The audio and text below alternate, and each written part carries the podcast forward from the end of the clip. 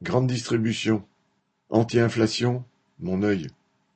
Alors que le gouvernement réfléchit depuis des semaines à l'instauration d'un panier de vingt puis de cinquante produits de grande consommation vendus à prix coûtant, il vient de se faire doubler par Système U, qui communique sur son propre panier anti-inflation de cent cinquante produits.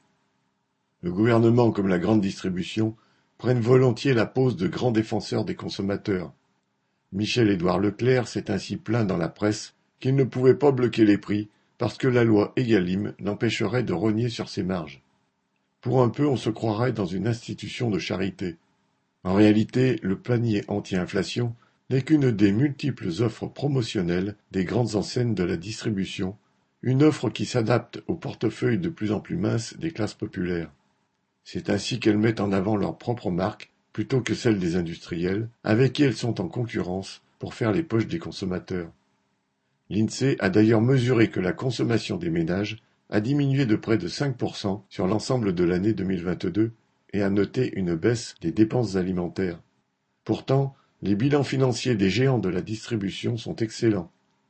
Autrement dit, les grandes surfaces vendent moins de produits, mais les vendent plus cher, profitant de leur position dominante.